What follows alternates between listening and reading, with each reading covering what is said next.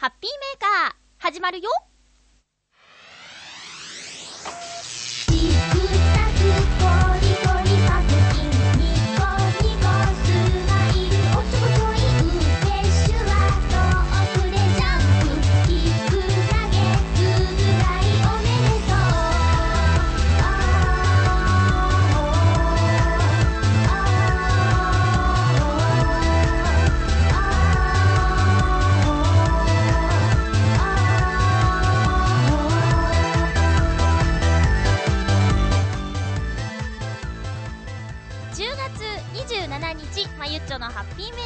この番組はチョアヘヨ .com のサポートでお送りしております。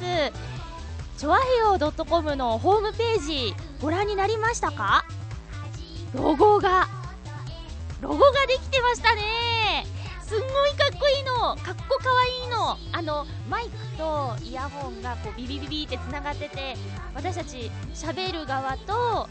リスナーの皆さんのこのつながりみたいなものを表現されていてすごく私一発見てズキュンと気に入りましたね。まだ見たことのない方はぜひチョアヘヨ .com のホームページをご覧ください。ロゴきっとみんなも気に入ってくれると思うな。えーと書いてくださったのは豊品さんという方で私のハッピーメーカーのロゴも書いてくださってるしノートンノーツのロゴも作ってくださった方ですごくお世話になりっぱなしの方なんですよ。ありがとうございます。皆さんぜひチェックしてみてください。ロゴの感想も番組までお送りくださいね。えー、さてまずは1通ご紹介します。メールですをえー、クリボーさんから頂いております。ありがとうございます。まゆちょハッピーハッピー。先週ハッピーごくごくした大道ドリンクのミルクキャラメル放送を聞きながらまゆっちょと一緒にもぐもぐしました。ありがとう。それをねみんなとやりたいコーナーなんですよね。え私も甘くて濃い味を想像していたので飲みやすくてとても意外でした。あと復刻堂で気になったのがつぶらやプロとコラボしたウルトラサイダーです。とても気になったので初めて買ってみました。自動販売機から出てきたのはウルトラマン太郎をイメージしイメージしたデザインの缶で裏にはウルトラマン太郎の説明の他に怪獣も1種類説明があって少年心をくすぐられました。少年心。ね えっ、とあと9人のウルトラマンをデザインした缶があるそうなのでコンプリートするまでしばらく続けようと思います。ちなみにまゆちょは何とコラボした缶のドリンクがあったら乙女心をくすぐられますか？クリボーさんありがとうございます。あのねびっくりしたんですけど実は私もこのウルトラサイダー買いました。買いましたよ。あのー、な、なんでしょうね。買いました。えっと私がえっと買った缶にはあのー、なんだっけ。セブンウルトラセブンのデザインが出てきましたね。でまだ飲んでないんですけどあのー、他にもあれいろいろあるんですね。隣にはまた別のな、なんだろうね、よくわかんないんだけど、デザインの缶があったんで押してみたんですけど、同じくウルトラセブンが出てきたので、もう諦めました。ええあのー、なんだろう、ちょっと騙された気分になってね、違うの出てくるのかと思ったのに、チーみたいな。えっ、ー、と、な、乙女心か。私乙女心ないからな。大問題発言ですね。乙女とか関係なくて、うーん、ドラえもんとかってデザインしやすいですか？今、あの、ガチャピンムックとかありますよね。ペットボトルでかな？あれ結構ね、あ、キュンキュンってことは乙女心なのでしょうか？乙女心。キュンキュン。ガチャピンムックしました。瓶かな？瓶かな？なんかあるんですよね。えーと、一緒に飲んでくれて嬉しいです。ありがとうございます。ぜひ皆さん、あのー、何をごくごくするか放送中にお知らせできればいいんですけど、ちょっとね、それが今難しい状況。なぜならば、えっ、ー、と、ここで、この放送でね、来週のごくごくアイテムは、またはもぐもぐアイテムはってご紹介するとしますよね。そしたら1週間、家で保管することになります。えっと、買っておかないと、その次の週には売り切れとかね、なんか、あの手に入らない状態になってしまうかもしれないと思うと、買って置いとかなきゃってなっちゃうんですよ。なので、1週間家に置いとくっていうのは空腹時になくなってしまう可能性があるので 最近はですね放送する直前にお店に行って買ってるっていう状態で放送中にお知らせすることはできないんですけれども掲示板がありまして、まゆちょのホームページ、またブログからリンクしてある掲示板に、えっ、と、何日のもぐもぐまたはごくごくアイテムは何々ですっていうのを書いてあるので、できればそれを参考にしていただいて、放送までにご用意していただいて、一緒にごくごくもぐもぐできたら嬉しいなと思っていますよ。さあ、そんな今日のハッピーメーカーも楽しくいきたいと思いますが、まずはこのコーナーから参りましょう。ハッピーごくごく今週もごくごくしたいと思います。これはですね、もう何ヶ月前になりますか？9月かな ?9 月ぐらいの、えー、これまたライブなんですけど、ライブにですね、来たお客様、確か、紫のオーガさんだったかな？にお伺いして、ずっと気になって探していたものなんですけれども、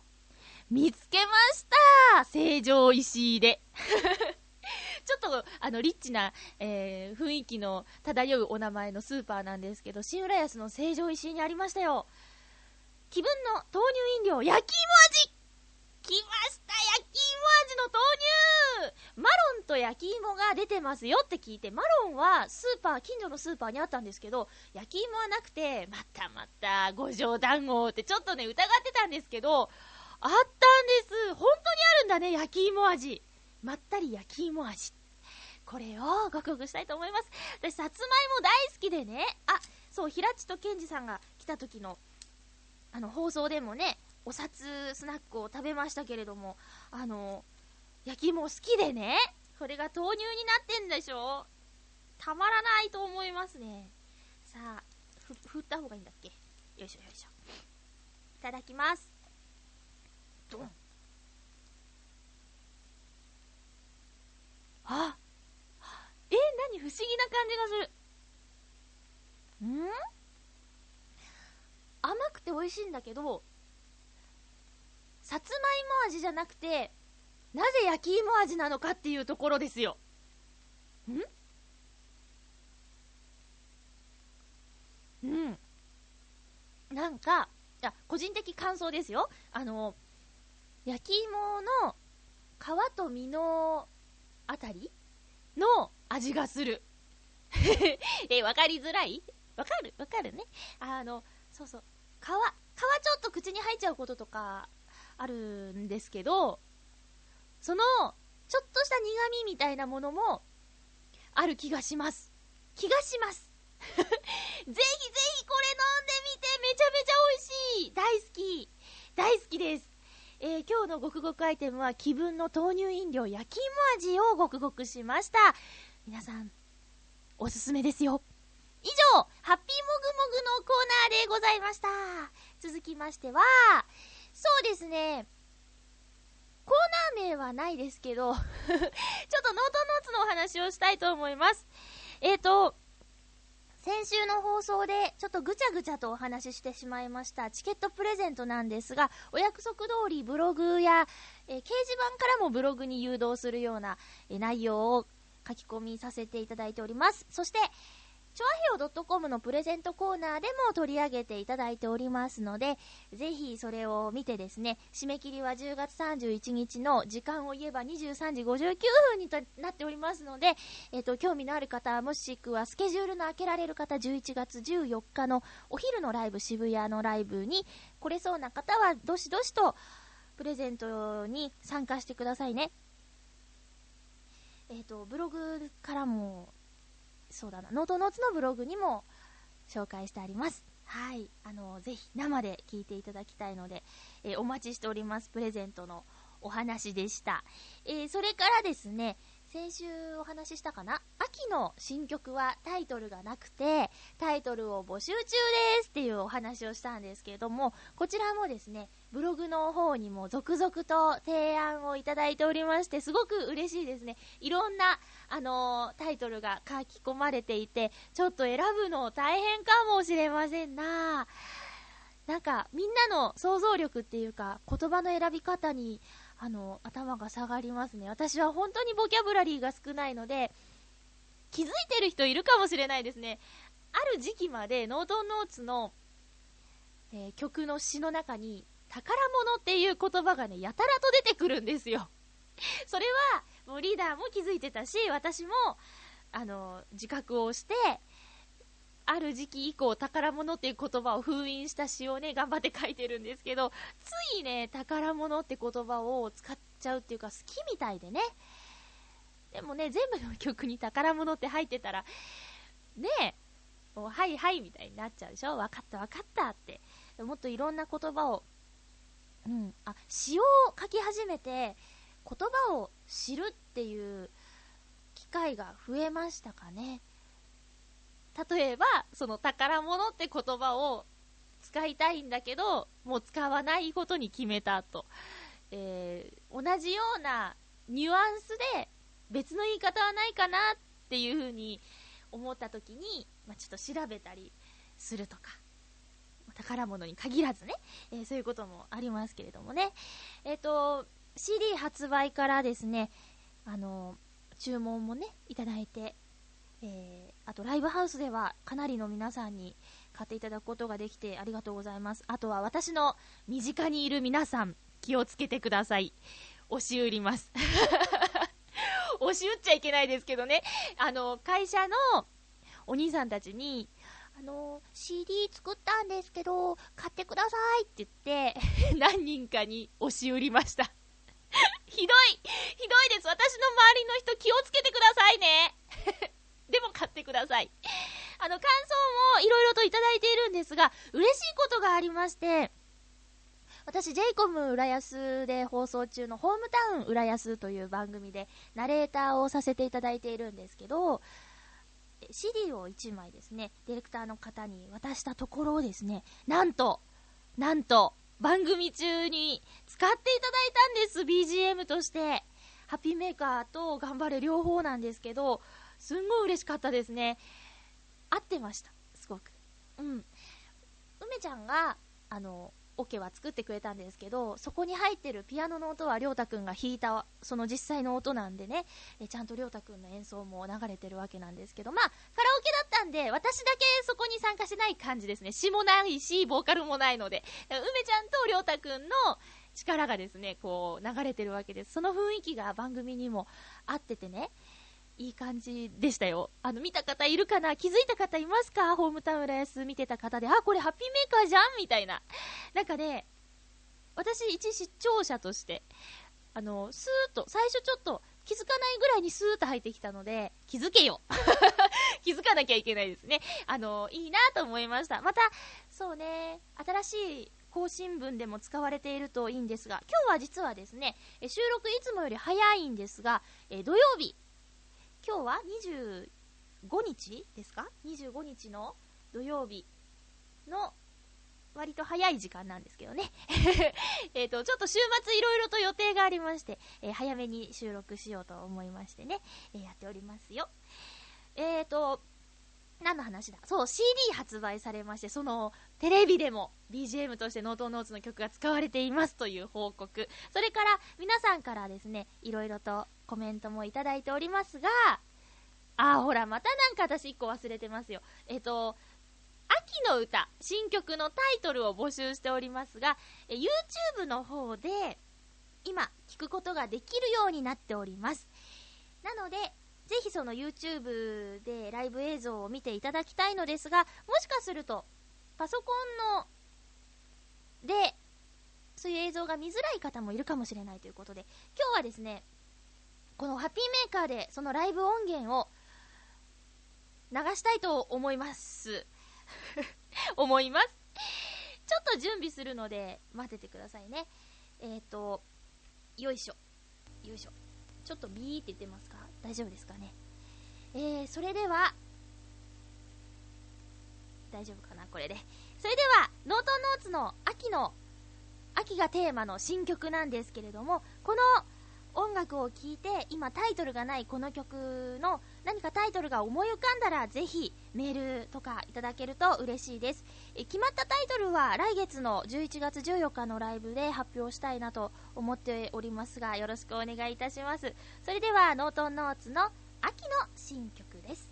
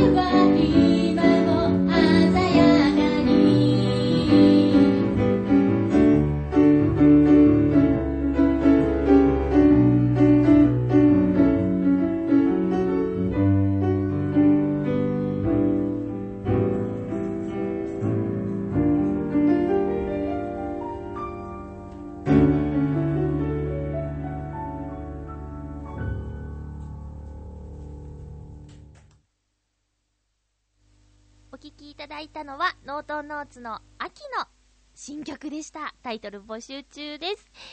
えーと、ライブ映像見たよというメッセージをハッピーネーム七星さんからいただきました。まゆちょハッピー、ハッピーライブは YouTube で拝見させていただきました。ありがとうございます。伊藤さんのお顔初めて見ましたが、爽やかなイケメンなんですね。ライブもアットホームな感じで良い感じでした。いつになるかはわかりませんが、必ず生で見に行きます。というメッセージありがとうございます。リーダー、りょうたくん、爽やかなイケメンって言われてるよ。今ニヤニヤしてるでしょ。聞いてるかな？え七星さんありがとうございました。お待ちしております。ぜひ来てくださいね。えライブ映像は来ていただけない方にもこうやってね、ネットで見ていただくことができるっていうのは、ハイテクですね。あとは、四谷天窓コンフォートさんの撮影のシステム、システム？撮影のね、あのしてくれる環境っていうのがすごくありがたいなと思っております。ありがとうございます。照明とかも綺麗でしょ？もうね、何度もご一緒しているスタッフさんとは、もう会ったら、どうもどうもよろしくお願いしますってニコニコ緊張しないで、だんだん喋れるようになってきたかなと思っております。スタッフ T さんどうもいつもお世話になっております。えー、そんな感じですね。えっ、ー、と、映像編集してくれているのは、編集というかタイトル入れたりね、えー、たまに、その ミスってしまったところの手前でカットしたりとか、そういう編集はしてくださってますけど、イタリアンジェラードクラブのヨシオンさんに、いつもいつもお世話になっております。えー、いつもいつもありがとうございます。今回めちゃめちゃ早く編集してくださってね、えーと、みんなもすごく喜んでますよ、ヨシオンさん。サンクスベリーマユッチョということでね、なんだそりゃ。ありがとうございます。えっ、ー、と、CD、CD、CD の話かな？CD のお話をさせていただきましょう。えーと、クリボーさんです。ありがとうございます。まゆちょうハッピー、ハッピー。今、レコ発ライブで買った CD を聴きまくってます。ありがとう。いろんな楽器の音が聞こえてきて、ライブとはまた違った感じがして、これもいいですね。そして気になったのが、CD ケースの帯に、街の明かりの数だけ夢があるハートフルなボーカルピアノユニットと書かれていたキャッチフレーズです。これは誰が考えたのでしょうか？ノートノーツにまさにぴったりだと思いました。ということで、メッセージありがとうございます。帯ね、私今まで2枚のあのソロの CD があるんですけど、帯はつけてなかったというか、オプションだったんで ちょっとあの、大人の話をすると経済的余裕がなくてですね、帯はあのつけてなかったんですけど、今回も同じ場所でお世話になったんですが、なんと、あの、パックの中に帯も含まれているということで、それはつけるっきゃないでしょうと、帯をデザインしたのは伊藤亮太くんです。そして、キャッチコピー。街の明かりの数だけ夢があるっていうのは、ハッピーメーカーという歌の中の歌詞の一部なので、これを考えたのは誰かと言われたら、私、まゆっちょになるんですけれども、ハートフルなボーカルピアノユニットという言葉と、この街の明かりの数だけ夢があるという言葉をチョイスしたのは伊藤亮太くんです。完全に帯に関しては伊藤亮太くんのプロデュースになっております。あの、気に入っていただけてありがたいね、リーダー。ね、ハートフルなんでね。ハートフルに行きたいと思いますよ。えー、クリボーさんいっぱい聞いてくださってるということですごく嬉しいです。ありがとうございます。えー、もしよかったら、周りにいるお友達の方とかにも勧めていただいてね、ぜひお友達に、えーと、買っていただくとか、またはクリボーさんが誰かのプレゼントに CD を送るとか、はあ、どうかよろしくお願いします。えー、そして、うーん、あ、こちら。ハッピーネームカズさんからもメッセージいただいております。まゆちょハッピー、ハッピー、届いたよー。開、封筒開封の試練を乗り越え。あの、封筒の封にですね、ノートノーツのロゴを使ったシールを作ったんですけれども、それを、あ、そっか、破んなきゃいけないっていう意味か。ハサミで上切ってくれたらいいんじゃない？まあまあ、まあ好き好きですけれども、えっ、ー、と、封筒開封の試練を乗り越え CD を取り出し、歌詞カードで詩を追いながら聞きましたよ。改めて、ハッピーメーカーイコールノートノーツだと感じました。あ、そうなんですね。ハートフルですね。リーダーが帯に選んだ街の明かりの数だけ夢がある。あ、これ皆さん引っかかってくださってる。ぴったりだと思います。ありがとう。そして YouTube 見ました。先週の放送でのまゆっちょレポートを踏まえつつ、セットリストの順に、頑張れの前後でまゆっちょの違いをじっくりとね、じっくりと見ないでくださいよそうなんです。頑張れという曲からバテたっていう話を先週の放送で、あの、言い訳をしてしまいましたけれども、そうか、じっくり見ちゃいましたか。気づいちゃいましたか。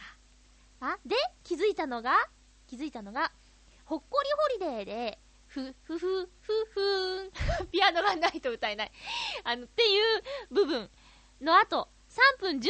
秒のところの、まゆっちょの表情がいいですね。見すぎベストショットキュンとするって感じでしたよ。あ、そうなんですね。え、今回私的に一番は、ほっこりホリデーになります。ああ、まゆっちょ乗ってたし、リーダーのハーモニカもバッチリだったしね。長いライブだと、まゆっちょがガス欠になってしまうのでごめんなさい。ピアノのソロパートが長めの曲があったらどうかなと思いました。リーダーのピアノテックを披露できるしね、というメッセージ。新曲のタイトルもいただいておりますが、これは、ちょっと今んとこ私だけの秘密にしとこうかなと思います。カズさんどうもありがとうございます。YouTube、見すぎです。恥ずかしいですよ。なんか、ねえ、表情は、あんまり私、もう全然全く見た目に自信がないので、あれはちょっと恥ずかしいんです。すごいアップになるでしょ？アップになるでしょ？で、なんか自分の嫌だなと思ってる部分が露呈されるじゃないですか。しかも、いつでも好きな時に見れちゃうしね。もっと可愛く生まれてきたかったなとかね。なんか、見栄えのいいメイクテイクとかした方がいいのかなとか。でも、私ぐらいメイクしてないとメイクすると逆に笑われちゃうっていうね。そういう悩みは一応あるんですよ。だから、あえてのナチュラルな感じ。一応、一応やってます、お化粧。そりゃ舞台に立つんでね、マナーとしてやってますけど、こう、お目目ばっちりマスカラつけたりとかそういうのがね苦手でね。マスカラをつけるとちょっと長いですか？マスカラをつけるとですね私のまぶたはとても腫れぼったいのであのまぶたにマスカラがついちゃうんですよ。なのでやんない方が清潔感はあります。と自負しております。そんなそんなこれもまた言い訳ですかね。あーほっこりホリデー気に入っていただきましたか？確かにこのライブのほっこりホリデーはすごくノリノリでしたね。えっ、ー、と、歌詞の表現で遊んだ部分もあります。遊んだ部分ありますね。えっ、ー、と、ほっこりホリデー、聞いてもらっちゃおうかな。せっかくなんで、どうでしょう。ちょっとなんか、耳で聞くだけだと、すごく遊んでる部分だけ目立っちゃうかもしれないですけど、まあ、まあまあまあ、ライブの音はね、えー、聞いていただけた方がいいかなと思うので、よし、じゃあ決めました。ほっこりホリデー。行ってみましょうか。ノートノーツのほっこりホリデー。あ、ちょっと、ちょ、ちょ、ちょ、ちょっと失敗した。ちょっと待って、ちょっと待ってください。ちょっと待ってね。ちょっと待ってね。失礼しました。え、ほっこりホリデーを聞いていただきたいと思います。それでは、ノートノーツ、ほっこりホリデー。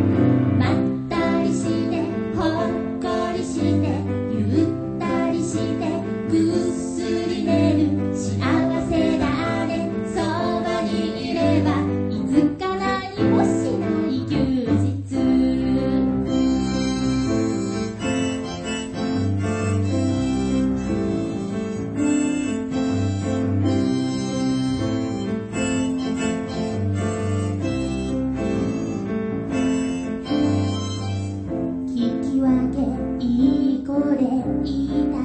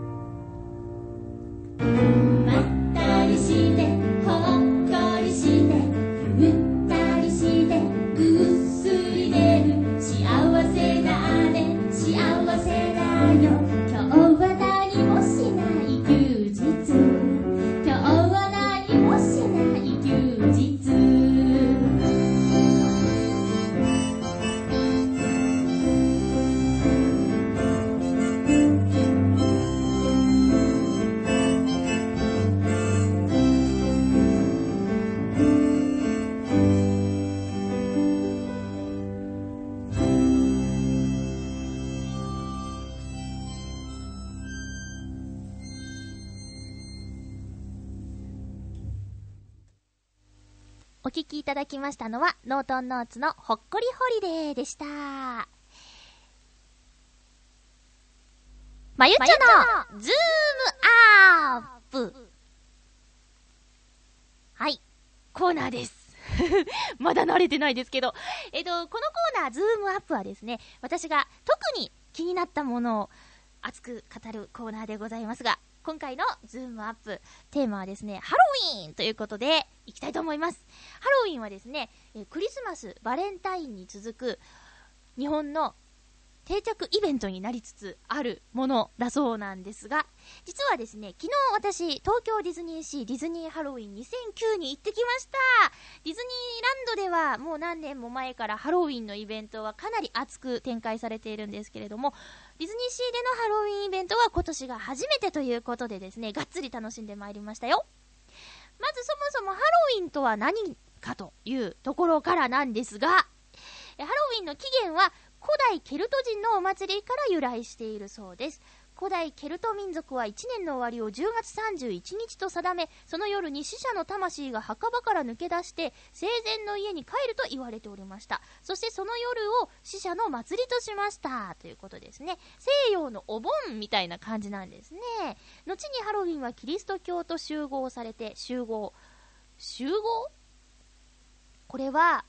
習うっていう字と会うっていう字でね、集合され、11月1日の成人を、これ読めない、えー、なんとか、なんとか祭りの前夜祭となり、これやばいですね。えーと、えーと、なんだ？とにかく前夜祭です。えー、ハロウィンのお祭りとして受け継がれたそうです。つまりケルト人が行っていた収穫感謝祭感謝祭がカトリックに取り入れられたイベントなんですということです。えもはや宗教関係ないイベントになっていますね、最近。楽しいならいいやっていう感じなんですけどもね、オレンジとか黒とかのデコレーション、かぼちゃが印象的ですけれどもね、ハロウィンではあの世から魔物がこの世にやってくる、これらの魔物が人間に取り付き、あの世へ連れて行こうとする。それでお化けの格好をして魔物の仲間だと思わせ、魂を取られることがなくなるということで仮装をするという、らしいですよ。仮装だって今いろいろね、ディズニーランドでやる場合は、キャラクターの仮装に限るみたいなこともありますからね。だからこの時期、ヴィランズというディズニー映画の中の後悪役が注目されるんですね。ディズニーランドのパレードでは、バンザイヴィランズといって、ヴィランズが、あの、メインのイベントもあるぐらいですからね。ヴィランズ知ってますか？例えば、アラジンで言えば、ジャファー。うん。えー、リトル・マーメイドで言えば、アースラ。えー、えー、と、シンデレラとか、シンデレラはママ母か、あの、白雪姫では魔女とかね、いろいろありますけれどもね。はい。そんなハロウィンです。10月31日がハロウィンの当日っていうことになるんですけれどもね。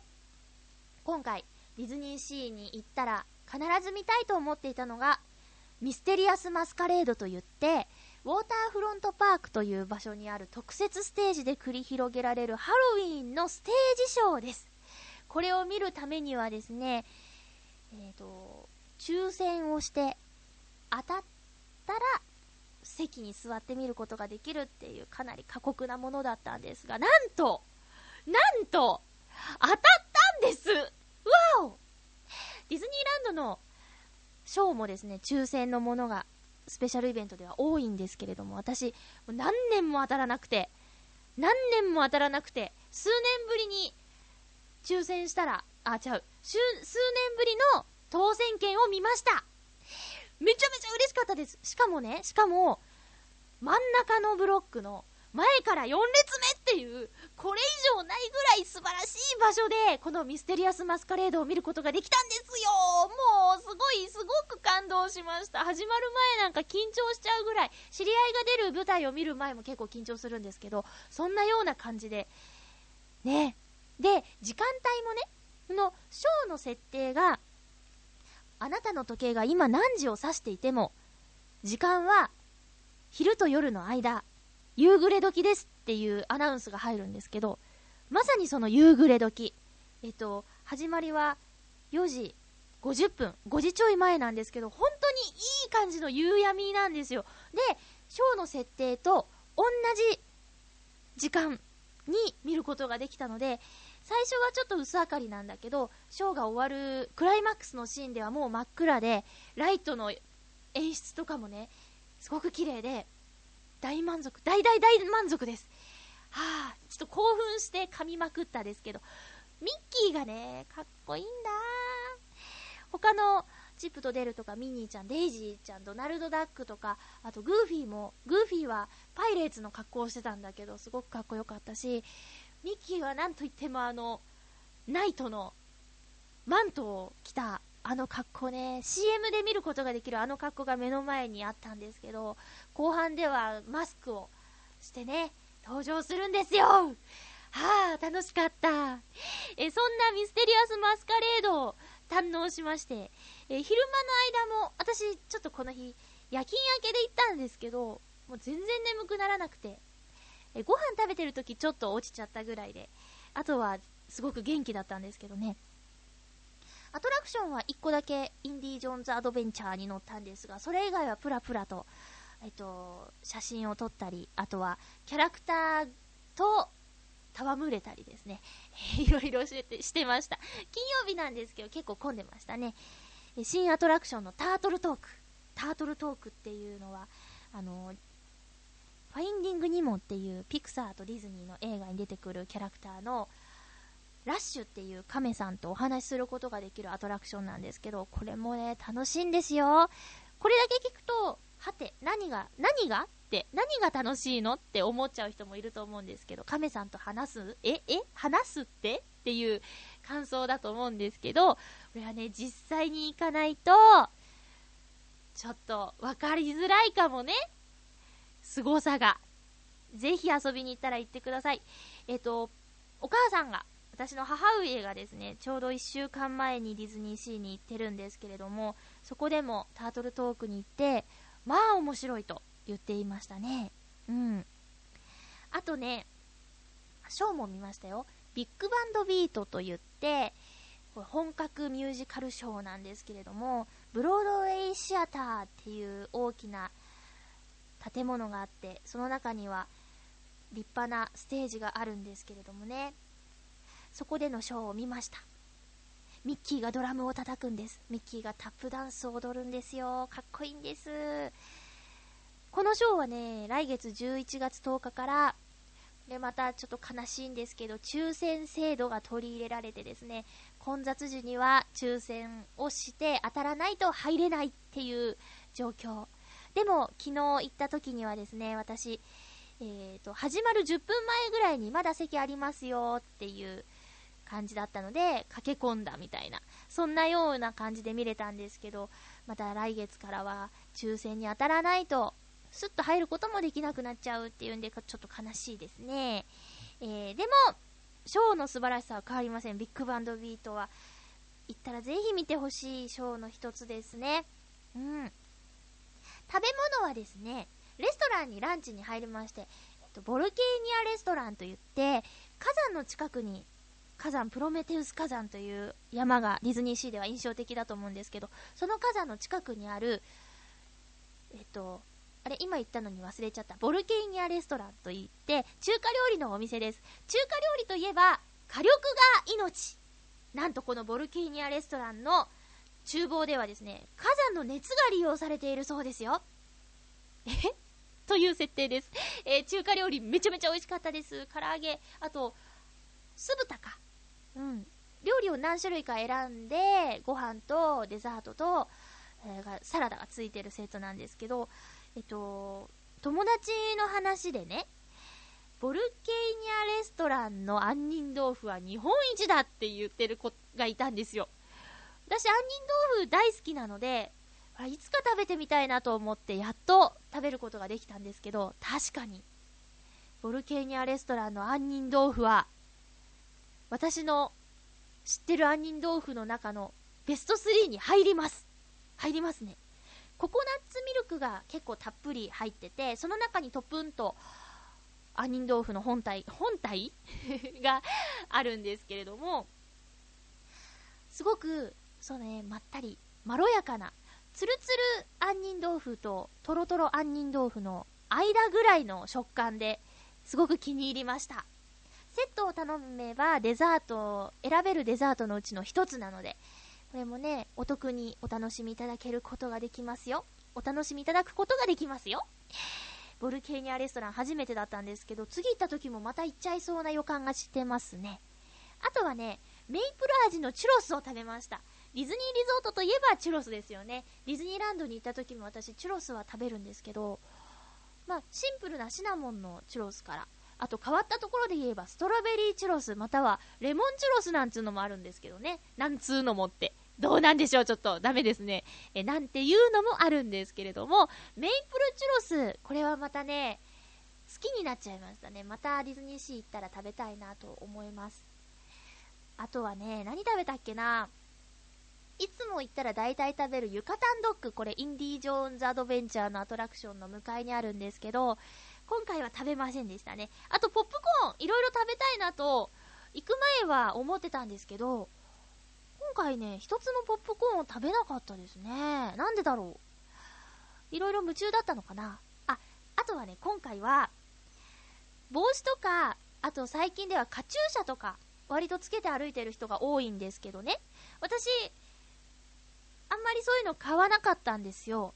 帽子とかカチューシャとか。あと、髪留めみたいなやつで耳を今つけることができるんですけど、今回はハロウィンのイベントということで、あの、マスクを売ってて、目だけのこう、なんていうの、仮面？仮面なのかな？を売ってて、それを買っちゃいました 買って、つけて歩いてましたよ。なんかちょっとそれだけでテンション上がるんだなと思って。だから今度から帽子とかなんか一つ買うのもまあありかななんて思ってね。え実はですね、私、私バカなんじゃないかと思うんですけど、えっと、これを収録してるのは土曜日で、ディズニーシーに行ったのは金曜日なんですけど、実は日曜日、明日もですね、ディズニーシーに行くことになってます。何を考えてるんでしょうね。あの、ちょっと誘われたお友達の、あのー、なんていうの？うーん、んと、一緒に行けなそうな友達だったんで それも、ちょっとね、なんか、あんまり大人数で行くとさ、ゆっくり喋れないじゃないですか。それにこう、ね、こっちとこっちをこう、つなぐのって結構疲れるじゃないですか。なので、あ、じゃあ、私何度も行きたいから、いいですよって、金曜日の人いいですよ、日曜日の人もいいですよって言って、私、この1週間の間に2回も行くことになってしまいましたね。ただちょっと日曜日は天気が悪いようなので、えー、まったりゆっくりお話しする、えー、ゆったりした過ごし方をしようかなと思ってるんですが、えっ、ー、と、金曜日に買ったマスクをですね、持っていっちゃおうと思います。再利用、再利用、はい。そんな、まゆちょです。えっ、と、そうね。最近ね、全然遊びに行ってなかったから、まあ、遊びだめっていう感じでいいかなと思ってます。去年もそうだな、ポンポンと行ったのが秋とクリスマスに1回、あと春に1回。やっぱり真夏とか真冬は避けますね。えー、だから、7、8、9月は暑いでしょ？あと、冬だったら、まあ、12月はクリスマスに行きたいから行くけど、1、2、3月はちょっと寒いなということでね、行かないんですけどね。えだからこの秋の時期は遊びだめをしておこうと思っております。ぜひ、そうね、そうね、私ちょっと今日テンション高すぎたかな。あの、わかりにくいかもしれないですけど、お楽しみいっぱいあるので、ぜひ遊びに行ってください。なんだかんだ言ってミッキーマウス好きです、私。うん。かっこいいもん。ドラムも叩けるし、踊りもできるんだよ。で、優しいし、プラス思考だし。そのショーのネタバレになっちゃうんですけど、あと1週間もないか、更新は27日なんで、あと数日しかないんで、ちょっと、ちょっと内容を話しちゃいますよ。いいですかね。もし聞きたくない方は、ちょっと数分早めてくださいね。えっ、ー、と、私の見たミステリアスマスカレードというステージショーなんですけど、これはね、舞台装置がすごいんだ。いろいろ動くよ。ぐーんって、え、そこも動くの？っていうところまでぐんぐん動いて、あのミッキーの仲間のミニーちゃんとかデイジーとか、ドナルドとかグーフィーとかチップとデールとかがね、あの、モンスターに囚われて、モンスターの仲間にされちゃうんです。だけどミッキーは、そうか、モンスターもね、一緒に僕たちと遊びたいんだねって言って、なんだ、ハロウィンは今夜だけだから、あと数時間したらみんなも元に戻るんでしょみたいな感じで、みんなで踊ろうよって、仲良くなっちゃうんですね。ミッキーのプラス思考と、仲間を思う、優しい心に、キュンキュンです。わかりにくいな。とにかく楽しいショーです。一緒に踊るシーンもあるんだけど、今回は私ちょっとついてきましたよ。いつも難しくて置いてかれるんですけど、わかりやすい振り付けで楽しく踊ることができました。えそんなズームアップはハロウィン。ハロウィンのパッケージのお菓子とかもよくありますよね。あと、私が、えっ、と、ナレーションさせていただいたホームタウン浦安で紹介していたんですけど、イクスピアリにあるピッタ00というお店のハロウィンメニューで、パンプキンピザがあるんですけど、これがね、美味しそうでした。あと数日しかないけど、いけるかな、どうかなという感じで、かぼちゃのピザだって、興味ありますね。うん。そんなハロウィンをピックアップしてみました。以上、まゆちょのズームアップのコーナーでした。さあ、秋の味覚と言えるのかはちょっとわからないんですけど、ライブで差し入れをいただいた、インカの目覚めと、北玉ねぎ、これは水なぎさんからいただいたんですけれども、美味しくいただきました。インカの目覚めっていうのはね、じゃがいもなんですけど、皮を剥くと、黄色いんです。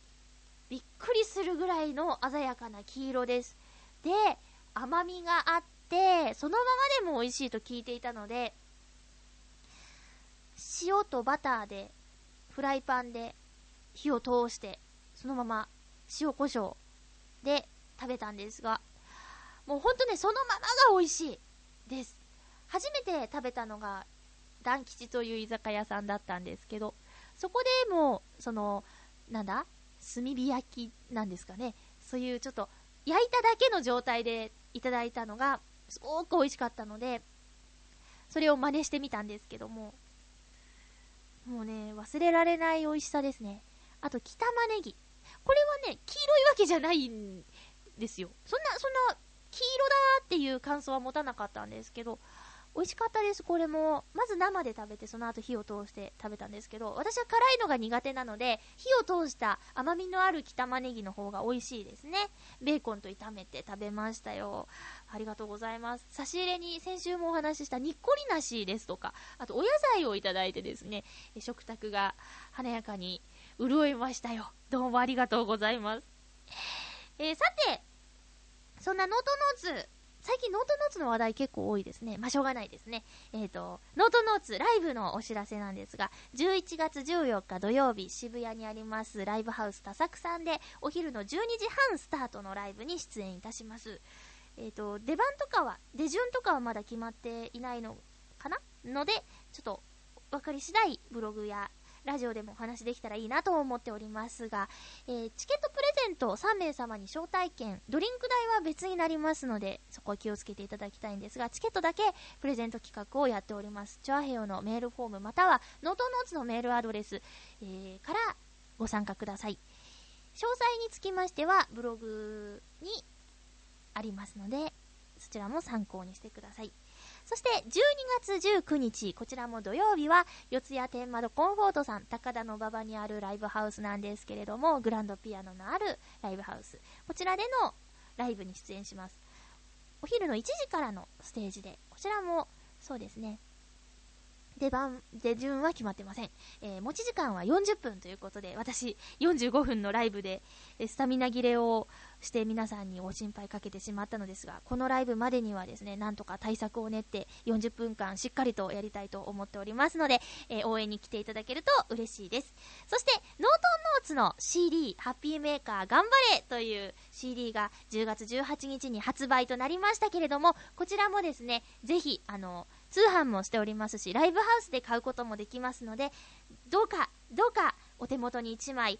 えー、よろしくお願いします。お友達、頑張ってるお友達への応援ソングとしても、自信を持っておすすめしますので、ぜひ買ってくださいね。よろしくお願いします。ついでと言ってはなんですが、私、まゆっちょこと甘瀬まゆ、ソロの CD もございます。まだございます。えー、1枚目の君からの贈り物にはクリスマスソングも入っておりますので、どうか、ちらもよろしくお願いします。そして、アルバム、ポムルズというのは10曲入りのアルバムで、こちらもいろいろなまゆっちょの、えー、歌が入っておりますので、どうかこちらもよろしくお願いします。メールをいただければ詳細を返信いたしますので、お待ちしております。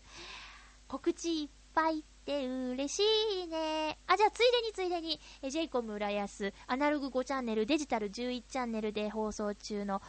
ホームタウン浦安でナレーションもさせていただいております。こちらもどうかご覧ください。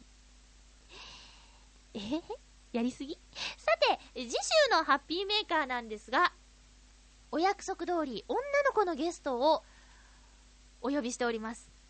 えー、名前は清原愛ちゃん。と言いまして、もう10年来のお友達ですね。私は高校を卒業して専門学校で2年間学んだんですが、この専門学校で一番仲良くしていたのが清原愛ちゃんじゃないかなと思っております。えっ、と、田舎から出たての私と、割と長い時間を一緒に過ごしてくれた清原愛ちゃんなんですけれども、現在はですね、フリーの女優さんとして活躍しております。舞台もやるし、ラジオのリポーターもやっておるし、えっと、やっておるし、やっていますし、あとナレーターさんとしても活躍しております。えー、声の仕事や、あの、自分の姿をね、あの、出す、仕事も舞台という意味ですが、あ、やっております。結構大きな舞台にも去年かな、だったということで、その辺の話も聞けたらなと思うんですが、えー、まずはそうだな、私たちのちょっと、えー、若かった時の話を、ちょ、若かった時って言ったらなんか寂しくなってきた。あ 思い出話をたくさんできたらなと思っているので、えっ、ー、と、10代のまゆちょについて、えー、聞きたいことがあれば、清原愛ちゃんに質問を、それから愛ちゃんの活動についていろいろと質問があればメールください。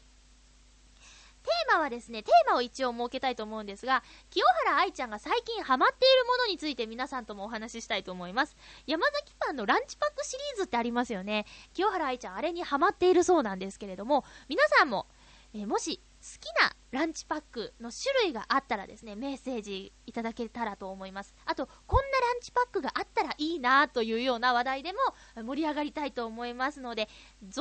ど、ど、どしどし。ど、ごめんね、朝早いんだ。あ、また言い訳しちゃった。はあ、どしどしメッセージください。ランチパックについて大いに語りましょうぞ。さて、いつメールをご紹介しましょう。281028さんです。ありがとうございます。まゆちょハッピー、ハッピー？いやいやいや、とうとう我が家にも上陸してしまいましたよ。新型インフルエンザ。え？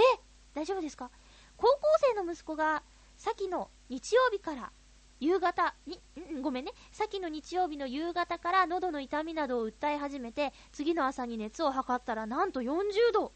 近くのお医者さんに電話をしてから連れて行って検査をしてもらったところ、A 型インフルエンザで時期的に考えて新型でしょうとのことでした。はあ薬を処方してもらって学校と私の職場に報告の電話をかけたところ感染拡大防止のために私も出勤停止となりました、え。ー、そこで息子の看病に努めました。えレトルトのおかゆなどを温めたくらいですが、いやいやいや、そんなこと。えっ、と、薬が効いたのが水曜日には、え薬が効いたのか水曜日には熱も引き金曜日からは登校できるとのことだったので私も同じタイミングで出勤再開となりました。重病化したり亡くなられた方もおられる新型インフルエンザですが息子は順調に回復してほっとしました。でも家族に病人がいるというのは大変だなと改めて思いました。まゆちょもハピラーの皆さんもどうか健康に過ごせますようにというメッセージでした。無事でよかったです。あのー、はあ、いやいや、病気のお話もそうなんですけど、えっと、高校生の息子さんがいらっしゃるということでね、ちょっとね、あの、それも驚きの一つだったんですけども、いやいや、でも、でも、でも大丈夫ですか？なんか、あれですよね、1週間ぐらい潜伏期間があるとかって聞いたんですけどね。いや、私もね、あの、遠くの話かなと思っていたんですが、友達の友達がなっちゃったですよ。これね、ライブ前に発覚したんですけど、伊藤亮太君に言ったら、え、大丈夫？なんてね、その友達の友達がなっちゃって、私その友達とちょっと前に会ったんですよ。ええ、だからね、ちょっと心配な時期はあったんですけど、その潜伏期間と言われている1週間は超え、今ではもう3週間経ってるんですけどね、え、今んとこ私は大丈夫なんですが、えっ、ー、と、リスナーの皆さんで、皆さん、皆さん大丈夫ですか？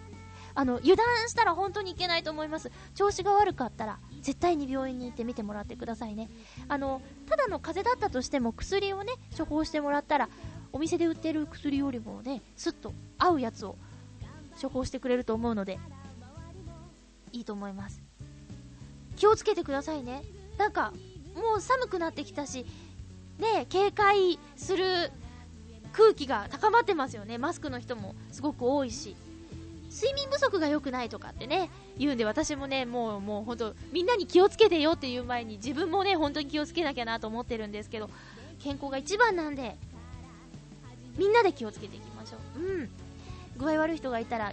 気遣ってね、病院行きなよっていう声をかけてあげたり、忙しい職場で働いている仲間が具合悪そうでも、とりあえず病院行ってって、あとはフォローするからっていう、そういう優しさもね、えー、できたらなと思いますよね。はい。ということで、とりあえず、281028さんの息子さんが無事でよかったです。皆さんも気をつけましょう来週は、次回は、ゲストさんをお呼びして楽しく女子2人でワイワイギャーギャーやりたいと思いますので、えー、お楽しみにお相手はまゆっちょこと天瀬まゆでした。また来週ハッピーな時間を一緒に過ごしましょう。ハ